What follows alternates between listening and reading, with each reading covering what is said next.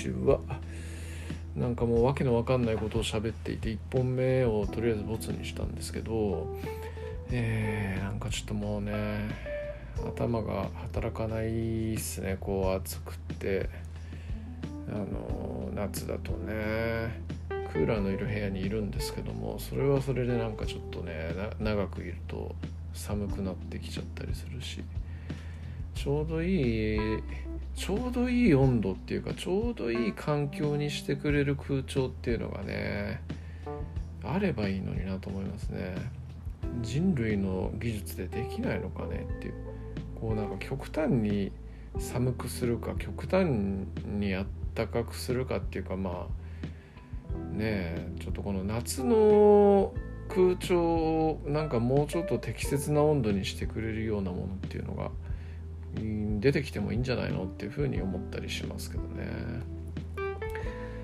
まあ私みたいな庶民が使う45万の空調じゃなくてなんか10万20万とかの空調だったらそういうのついてるんですかね。まあちょっと分かんないですけども。えー、まあそんな感じなんから始まるのはいつものとこなんですけど、まあ、昨日とかを、まあ、式の話をしていてえっ、と週の時代までねちょっと喋って続きの話をしてみようかななんていうふうに思います。えっ、ー、とまあ、前回その州っていう国が一旦滅びますとアホな王様がいてえっ、ー、と可愛い女の子を笑わせたいがために狼少年的なことをやって信用なくして殺されちゃいましたみたいな話なんですけどでえっとまあその王様をね、えー、王様がいなくなってでえっと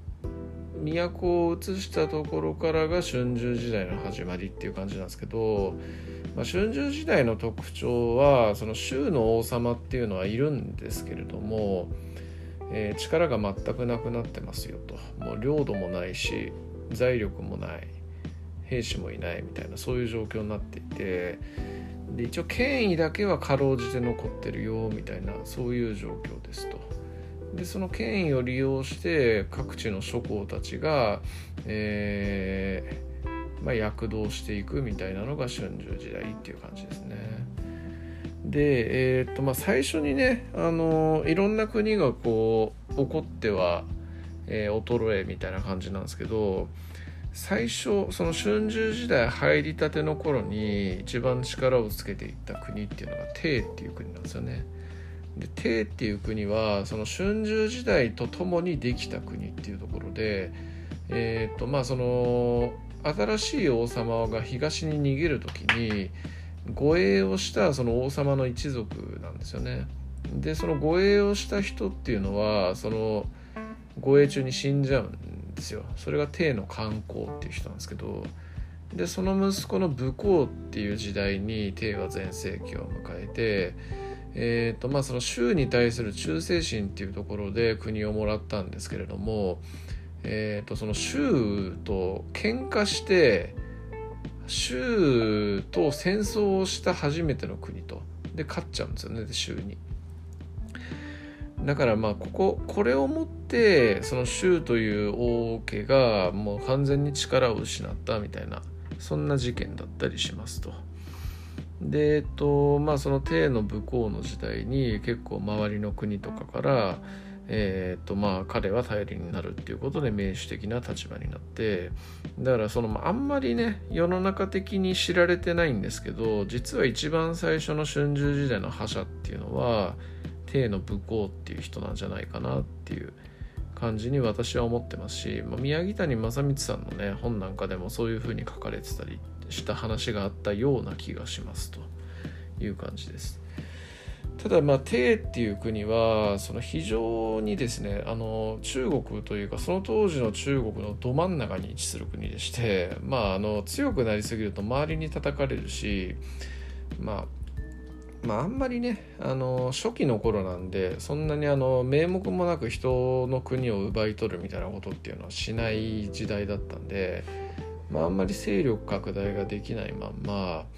こうえーまあ、次の世代とかにもいろいろお家騒動とかがあって、えーまあ、力はどんどん衰えていって衰えていってっていうかもともと小国なんですよね。で小国のまま、えー、領土拡大とかをせずに、えー、行くっていうようなそういう感じになっていっちゃいますと。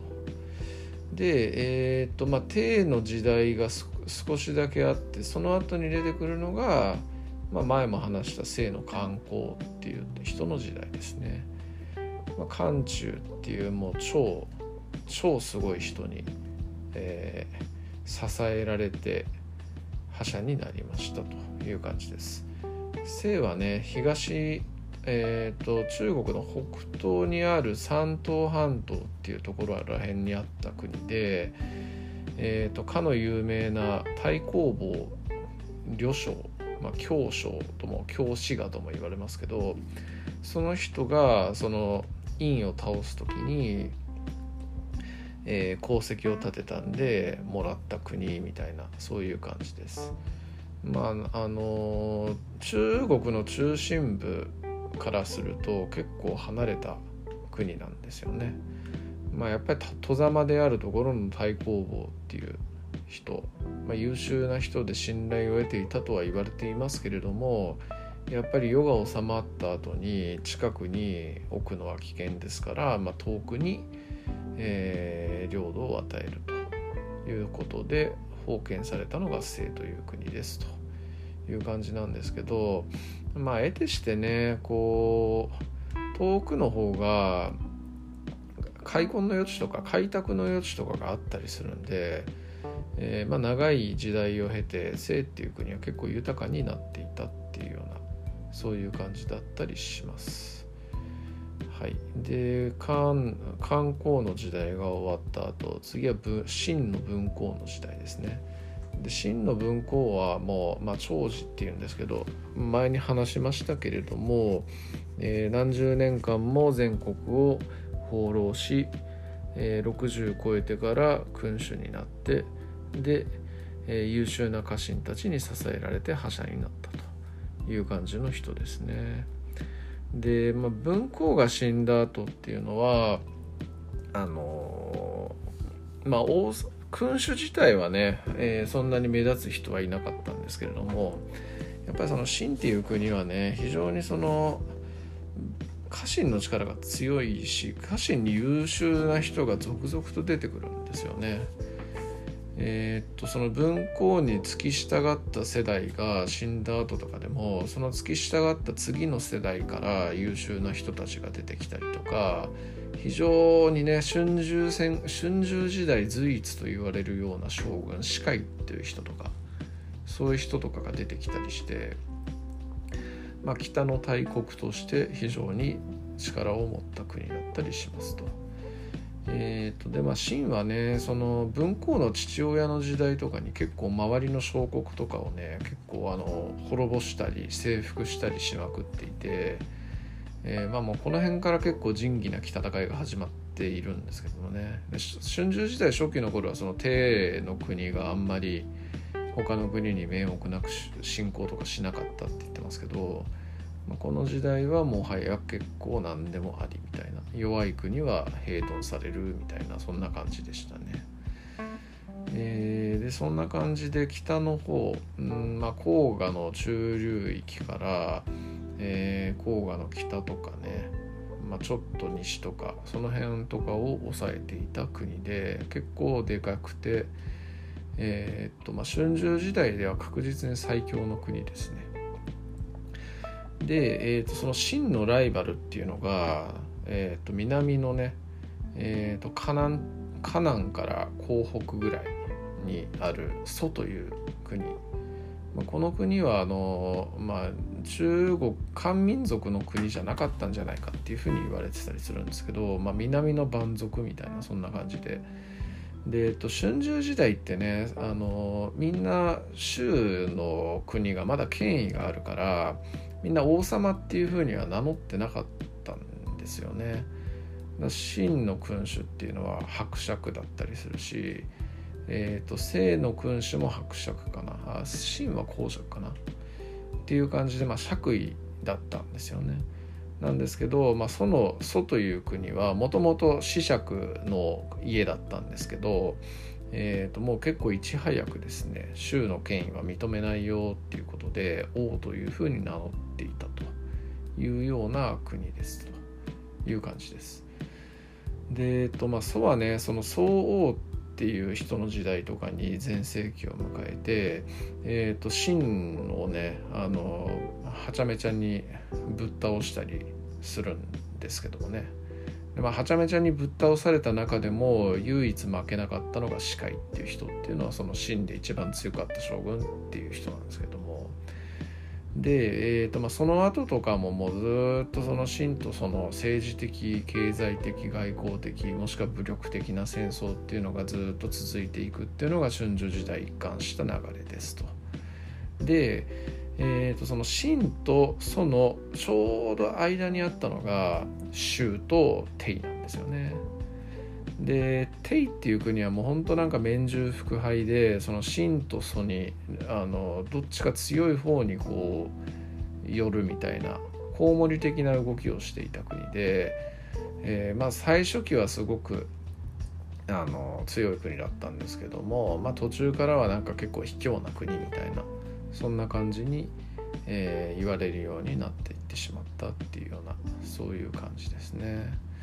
まあ、でもテーもその後非常にねあのすごい大臣が現れたりしてなんだっけ忘れちゃったえっ、ー、とまあ日本日本じゃねえや中国で初めての明文法を作った人なんですよねあのえっ、ー、とまあ法律を法律っていうのはそんなにその文章としてえー、みんなにこう表されるものじゃなかったんですけど、まあ、それをそのあの明文化してこれをやったらダメですよみたいなことっていうのを公表したっていうことで、えー、まあ、結構すごい人っていうふうに言われてたりしますという感じですね。えーまあ、とにかくまあ秦と祖の時代という感じなんですけど、まあ、長らくこうね二強体制で争っていると、えー、だんだんといろいろと世の中変わってくるもので、えー、っと南のねさらに南に呉という国があるんですよ。で呉っていう国は、まあ、名門なんですよね。もともとの出自としては州のええーと、武王のおじさんかなんかの血統みたいなそんな感じなんで、ね、元をたどれば名門なんですけどもまあとはいうものの南の果てその東みたいなそんな感じの場所なんで蛮族みたいなもんだったんですけど、まあ、ここにねえっ、ー、と五王考慮っていう人が出てきてこの人がその五師匠っていうとんでもなくこれもまた有名な人なんですけども五師匠という人とあと前にもちょっと話した孫武っていう孫子の兵法を表した人のモデルになった人と言われる人が出てきて、えーと、その南の超大国宋を一旦滅ぼしかけるんですよね。でこれはその五師匠っていう人が非常に優れた戦略家であり政治家であったからっていうふうに言われてますね。まあ、ご師匠はもともとその祖に仕えていた大臣な大臣の家の人だったんですけどちょっと政治闘争に敗れて、えー、と濡れ衣を着せられて父親と、えー、兄弟は殺され自分もその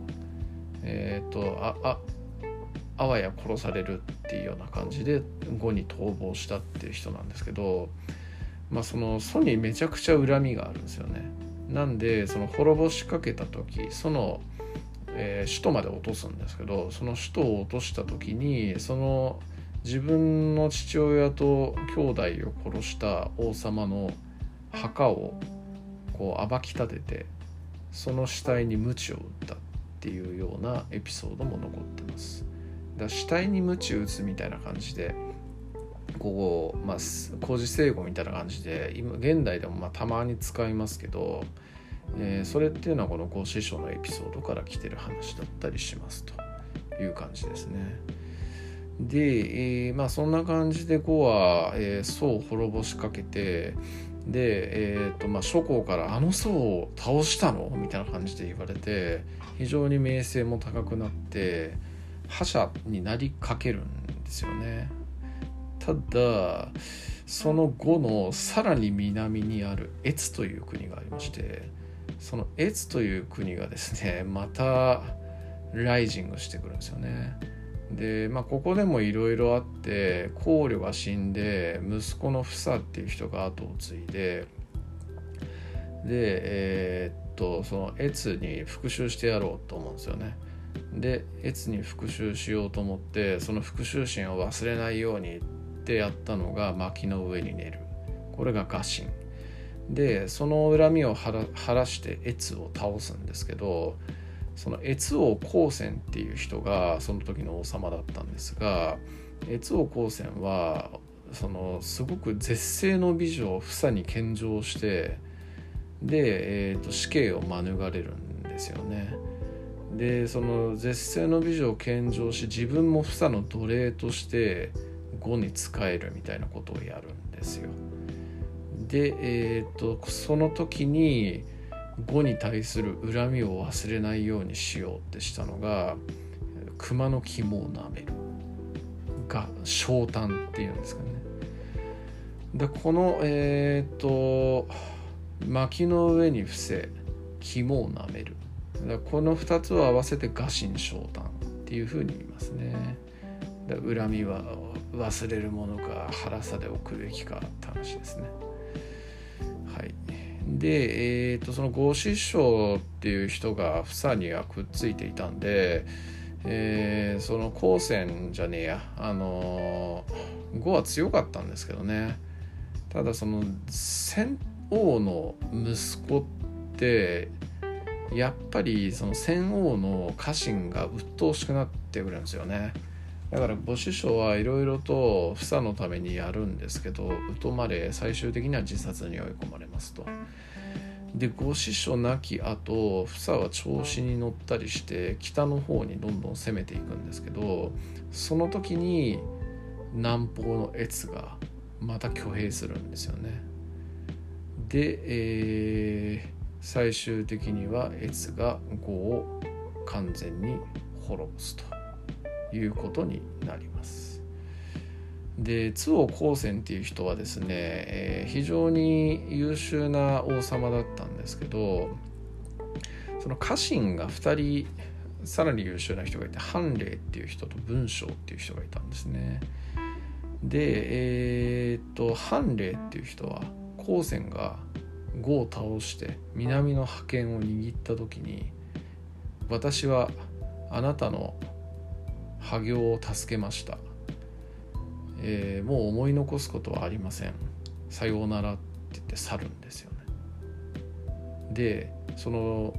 並び称される文章っていう人に手紙を送るんですよ。越王光線は苦しみを共にするに足る人物だが喜びを共に分かち合うことはできない人物だと。公と死して領区にいられる。っていうふうにね手紙を送るんですよねであんで文章はその手紙を受け取っていやそれでもやっぱり光線様とは苦楽を共にしたんだから捨てられないって言って残るんですけど、まあ、結局判例の言った通りですねえ、ー、ともうその仕事を成し遂げた優秀な人間っていうのはやっぱり必要がないということで難癖つけられて殺されちゃうと。で片や判例という人は身一つで旅に出るんですけど、えーと、商人として大成功して投手公っていう商人になったっていうような伝説があったりしますね。この生き方ねすごく好きなんですよ僕判例のね。えー、めちゃくちゃその戦争に強い系の人だったんですけども詳細もあってで天寿を全うする非常にかっこいいですよね。だこの人が僕は好きだったりします。式の中でもね。語気も好きですけど。でえー、っとまあとりあえずそんな感じですかね。まあ全まあその長らく真とその争いがあってでその裏でいろいろごたごたもあったよみたいな話で。で長く続くとなんかまあルーチン化していくんでしょうね。内紛も起こるしこの外からのね外の方に強い国ができてきたりみたいなこともあったりして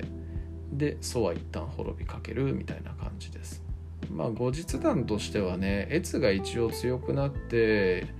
覇権を握るんですけど、まあ、後世なき後これあんま資料残ってないっぽいんですけどまた蘇が巻き返してえっ、と越をあのかなり、えー、押し返すっていうようなことをやってまた南の覇権は蘇が握るみたいなそんな感じになったみたいですね。はい、っていうところですね春秋時代面白いんですよ本当にこれ以外にもまだまだ話はあったりするんでえーとまあ、次は秦の崩壊とちょっとその他の国々の動向についてみたいな感じでちょっと喋ってみようかななんていうふうに思います。すいません、ありがとうございます。